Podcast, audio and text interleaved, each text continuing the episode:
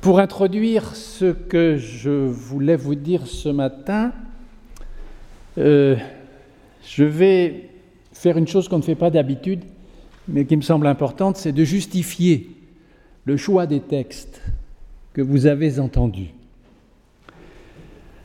C'est que cet été, une chose m'a frappé. Au cours euh, des rencontres diverses et variées qu'on fait toujours euh, sur nos lieux de villégiature, au cours de ces rencontres, j'ai été frappé par le pessimisme et même le catastrophisme exprimé par une quantité de gens extrêmement divers. Il y a une formule qui tourne en boucle et qu'on entend sans arrêt, pardonnez euh, l'expression, le monde est foutu de toute façon. Ça, je l'ai entendu sur tous les tons, et même en préparant le culte, il y a quelques minutes, ici dans la sacristie, sur mon téléphone portable, eh bien, euh, une messagerie assez en vue et très lue titrait à peu près ça. Le monde est fini, dites adieu à ceux que vous aimez, profitez des derniers moments, c'est terminé. Est-ce que c'est un effet des records de canicule que nous avons connus, de la sécheresse, qui est vraiment réelle, des incendies en Amazonie, et surtout du battage médiatique qui est fait là autour? En attendant, je suis bien obligé de constater que la peur est omniprésente. Il n'y a pas d'avenir pour nos enfants. L'humanité va au-devant de calamités comme elle n'en a jamais connu. Alors pendant le temps qui reste, eh bien, comme dit Paul euh, en se moquant des païens de son époque, buvons et mangeons, car demain nous mourrons. Tel est, chers amis, l'état d'esprit de nos contemporains en Europe, aujourd'hui, en cette rentrée. Et le plus extraordinaire, c'est que chaque fois que j'ai essayé d'apporter un peu de raison, un peu de nuance dans ces propos quand même excessifs, je me suis fait vertement rabrouer comme si les gens étaient attachés à leur pessimisme, à leur catastrophisme. Mes interlocuteurs étaient fâchés que j'ose mettre en doute leur désespoir. Voilà donc ce que j'ai constaté. Alors naturellement, je me suis demandé ce qu'on pouvait en penser au miroir de la parole de Dieu, puisque nous sommes précisément rassemblés pour essayer de comprendre la portée spirituelle de ce qui se passe autour de nous. C'est le sens euh, de notre réunion. Dans le livre de la Genèse, la Bible affirme une chose qui a beaucoup d'importance. Elle affirme que le point de faiblesse numéro un de l'être humain, c'est précisément d'être dominé par la peur. La peur est la toute première émotion qui est citée dans le fil du récit biblique. J'ai eu peur et je me suis caché. C'est ce que déclare Adam à l'Éternel, juste après, vous savez, cette histoire du serpent et du fruit de l'arbre défendu j'ai eu peur et je me suis caché. Et d'emblée, me semble-t-il, le lecteur est prévenu. Sur le chemin de la vie, sache bien une chose, c'est que la peur, sous toutes ses formes, sera ta pierre d'achoppement principale. Tu n'en auras jamais fini avec ça. Mais ici, bien sûr, dans le texte, la peur apparaît d'abord sous la forme de la peur de Dieu. Pourquoi Adam a-t-il peur? Pourquoi se cache-t-il? Eh bien parce qu'il a désobéi. Il a mangé du fruit de l'arbre défendu. Donc il craint le jugement et la punition éventuelle qui pourrait s'en suivre.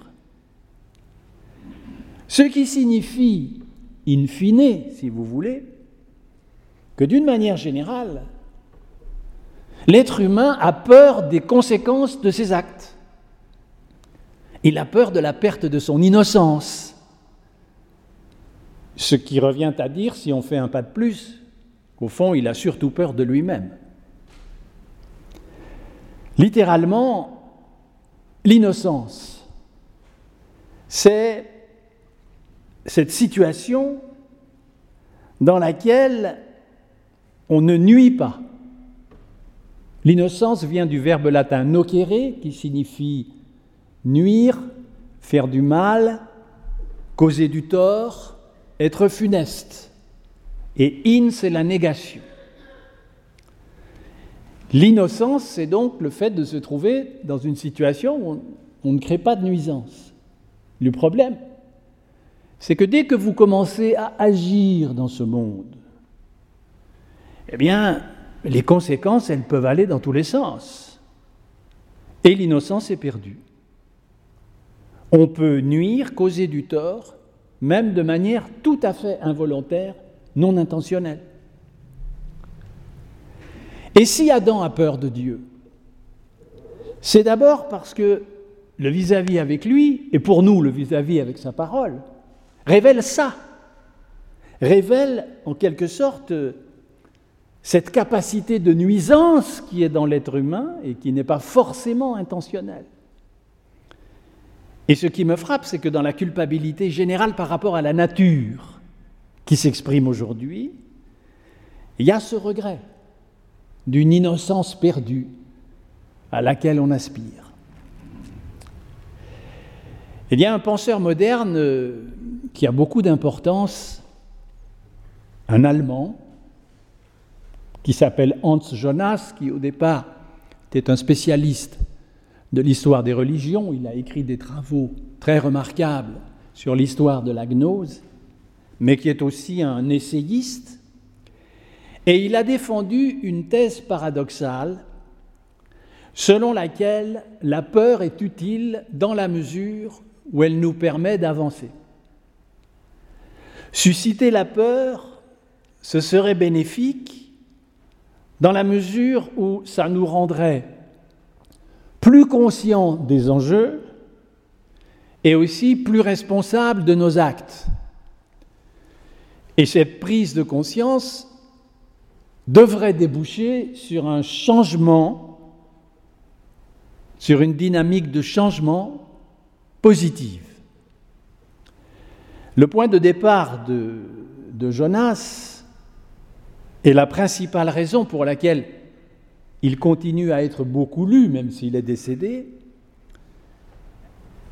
c'est la menace que les progrès des techniques modernes font peser sur le devenir global de l'humanité, puisque l'humanité, pour le cas où ça vous aurait échappé, est désormais confrontée aux limites de la planète.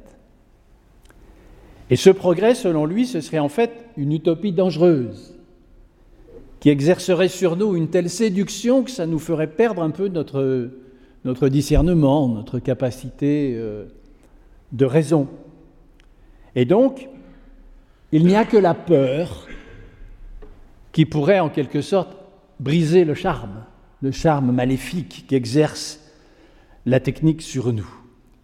Au fond, ce que Hans Jonas veut dire, c'est qu'il est bon de faire peur pour réveiller. Effectivement, euh, on peut soutenir cette thèse.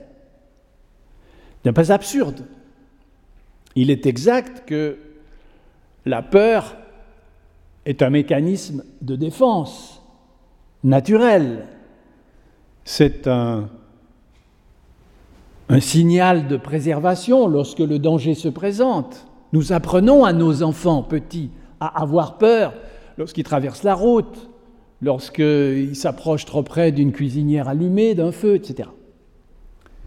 Et d'ailleurs, lorsque les gens se vantent de ne pas ressentir la peur, on les traite d'inconscients. Donc on peut effectivement voir là une certaine vertu pédagogique. Et finalement, si je reviens au texte biblique, c'est parce qu'il a peur de Dieu qu'Adam commence à découvrir son humanité.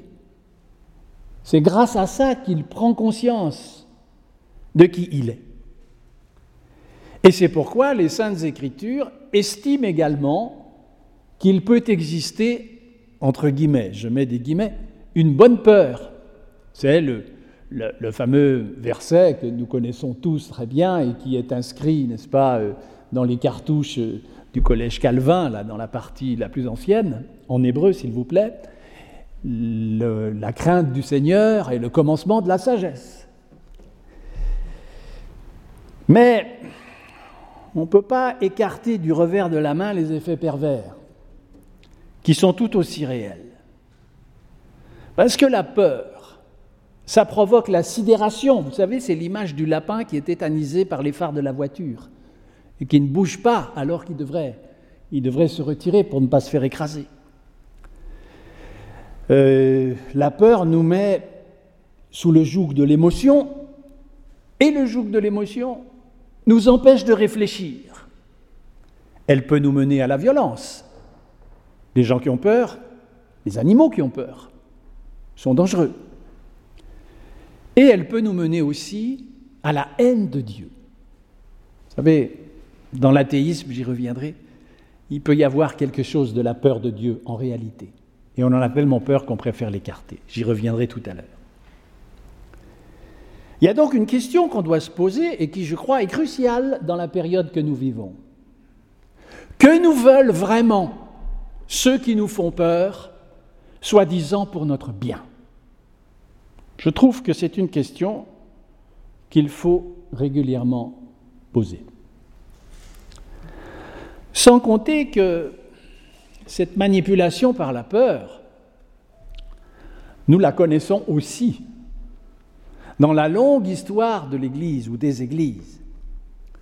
Je pense à l'emploi surabondant à certaines époques, et peut-être encore à la nôtre, il faudrait vérifier, de la prédication de l'enfer en vue de sauver les âmes et de convertir de convertir les gens. Au fond, faire peur pour attirer à Dieu, c'est une vieille ficelle. L'anecdote euh, dont je vais vous parler est parfaitement authentique. Au grand siècle, au XVIIe, il y a eu un prédicateur, il était catholique, mais la question n'est pas là, et qui s'était rendu fameux par sa collection de crânes, de crânes humains. on ne sait pas très bien comment il se les était procurés, mais toujours est-il qu'au cours de ses sermons, il brandissait euh, les crânes devant ses fidèles pour susciter chez eux une sorte d'effroi existentiel, en espérant ainsi les mener à la conversion. Et en fait, ça revenait surtout à assujettir les âmes à un pouvoir spirituel, au pouvoir qu'ils représentaient, naturellement. Donc, d'un côté, oui, la peur peut être euh, un ferment d'éveil, oui. Et avoir peur de Dieu, ça revient bien souvent à avoir peur de notre vérité profonde, à avoir peur de ce qui va être révélé de nous.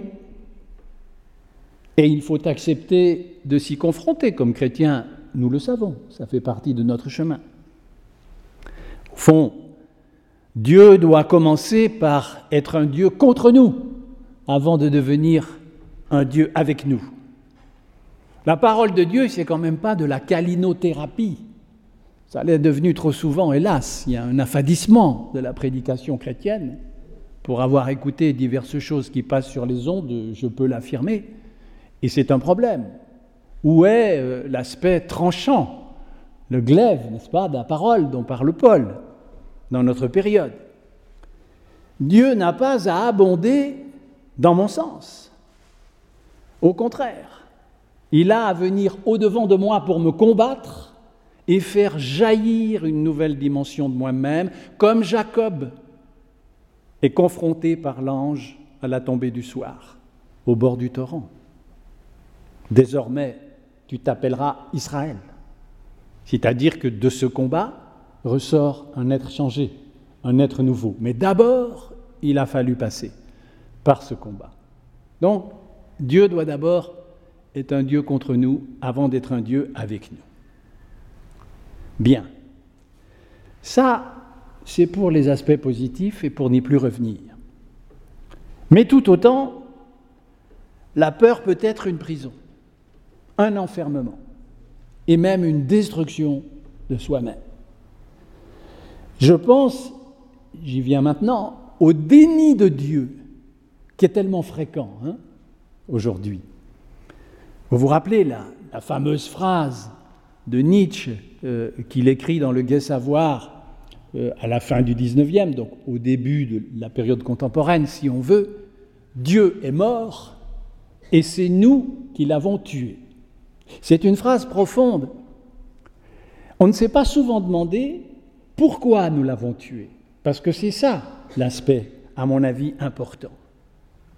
On l'a tué pour la même raison qu'Adam avait peur de Dieu et qu'il voulait se cacher. On l'a tué parce qu'on en avait peur. Il se pourrait que même le déni contemporain de Dieu, cette façon de l'écarter du débat, de marginaliser aussi ceux qui en parlent, c'est une manière indirecte de se rassurer, donc une manifestation de la peur. Ce serait un peu comparable, si vous voulez, au geste de celui qui redoute de voir son image dans un miroir parce que cette image lui déplaît ou lui renvoie peut-être l'image de son vieillissement, de sa, déchéance, et qui préfère briser le miroir en mille morceaux. Dans le déni contemporain de Dieu, il y a quelque chose comme ça.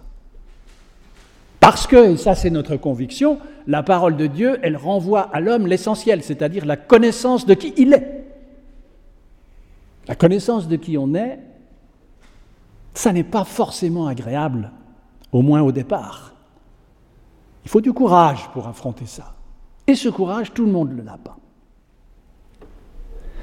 Maintenant, écoutons ce qu'en dit le Christ dans le passage bien connu de l'évangile de Jean, au chapitre 6e, N'ayez pas peur.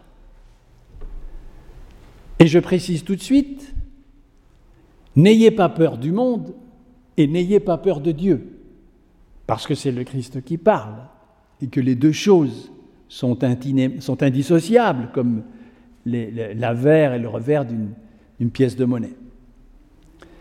Ce court récit de la traversée de la mer de Galilée par les disciples dans une barque, c'est une métaphore assez jolie du monde, qui a eu beaucoup de succès, puisqu'on la retrouve notamment dans le retable de Conrad Witz, bien connu ici à Genève.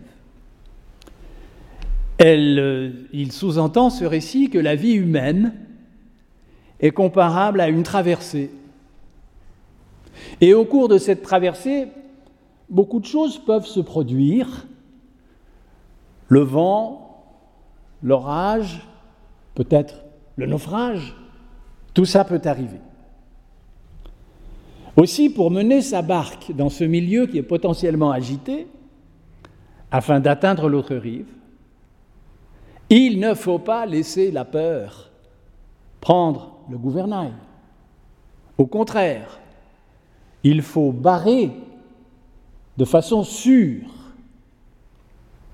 Alors, tout de suite ici, j'apporte une précision.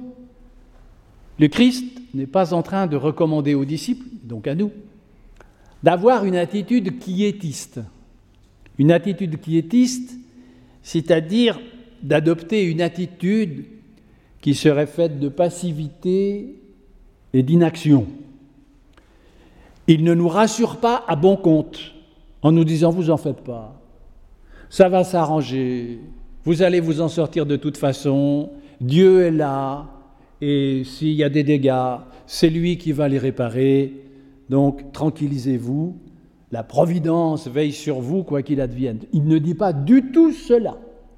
Au contraire, il s'agit de barrer le bateau de façon correcte, donc à l'abri de la peur, qui fait faire des choses incorrectes, n'importe quoi.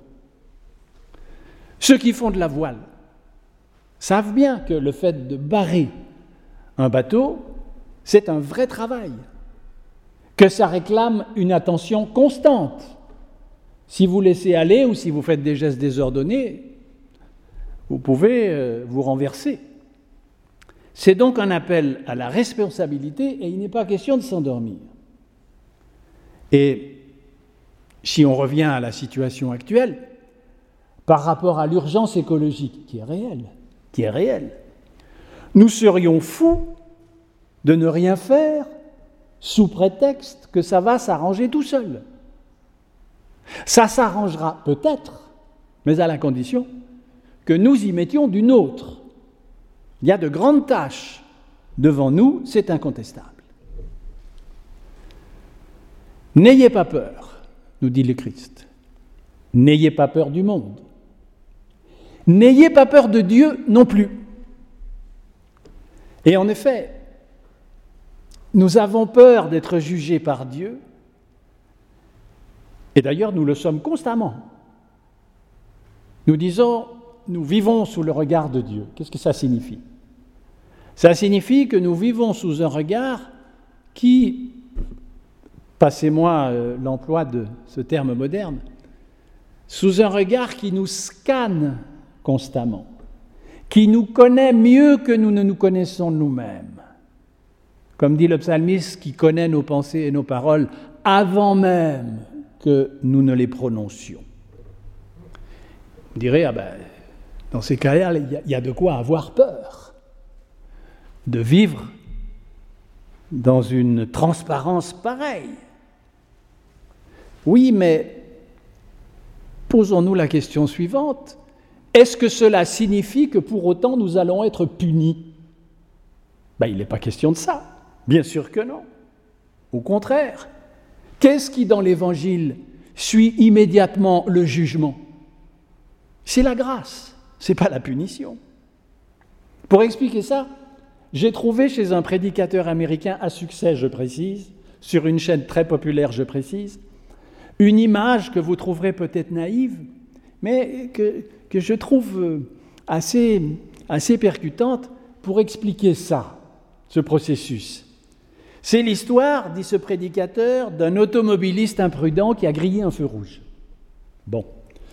Il se fait arrêter par l'agent de police, et l'agent de police lui adresse, euh, lui rédige une contravention phénoménale, et après lui avoir remis la contravention, il sort un carnet de chèques, et il lui remet le chèque avec la somme exacte pour pouvoir payer l'amende. Le jugement et la grâce. C'est pas mal. C'est comme ça que ça fonctionne. C'est pour ça que nous n'avons aucune raison d'avoir peur. Oui, nous sommes potentiellement capables de nuisance. Ça, c'est l'être humain. Soyons fous, je vais utiliser un vieux mot qu'on n'utilise plus beaucoup, c'est l'homme pécheur. C'est ça la dimension du péché. C'est cette espèce de faille, de faille fondamentale qui fait que, voilà, on voudrait vivre en harmonie merveilleuse avec la nature, à supposer que la nature soit une douce mère, ce qui est encore un autre sujet. On voudrait vivre en harmonie, et voilà, on saccage tout, on cochonne tout, comme disait ma grand-mère. Bien. Ça, c'est le côté pécheur de l'homme. Et ça, c'est sous le jugement. Il n'y a aucune raison que ça n'y soit pas. Et nous devons en être conscients pour prendre nos responsabilités. Mais on n'a pas à être puni pour ça. La Bible ne parle pas de ça. Il y a au contraire cette parole de Dieu qui nous dit, bah, malgré tout ça, tu es mon enfant, je t'ai choisi, je t'ai adopté, je t'aime, de toute façon, je suis avec toi. N'aie pas peur. Voilà comment il faut entendre ce n'est pas peur de Dieu de la part du Christ. Je suis jugé, je suis confronté, mais je ne suis jamais mis hors jeu, c'est ça qu'il faut comprendre. Hein. Au contraire, je suis encouragé à recommencer, à me réinsérer dans le grand jeu de la vie, parce que personne n'est jamais exclu du grand jeu de la vie. Personne. C'est pourquoi La confiance est tellement fondamentale. Faire confiance à quelqu'un d'abord, quelqu'un qui nous arrime à ce qui est plus que ce monde. Ce quelqu'un, bien sûr, c'est Jésus-Christ. On pourrait se demander pour finir si la complaisance dont j'ai parlé en commençant sur le pessimisme et le catastrophisme n'est pas l'expression contemporaine tout simplement de l'incrédulité. N'oublions pas et n'oublions jamais le psalmiste.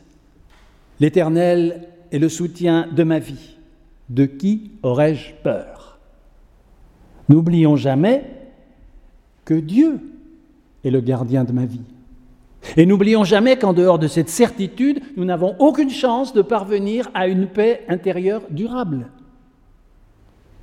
Et c'est ainsi, selon une autre parole du Christ, que la foi est à même de vaincre le monde. Face au désarroi contemporain, c'est peut-être le langage qu'il faut tenir, un langage réaliste, un langage lucide, un appel à l'action, mais en même temps ce rappel qu'il n'y a que la foi qui peut vaincre le monde, parce qu'il n'y a que la foi qui nous ancre à jamais dans notre dimension d'éternité. Amen.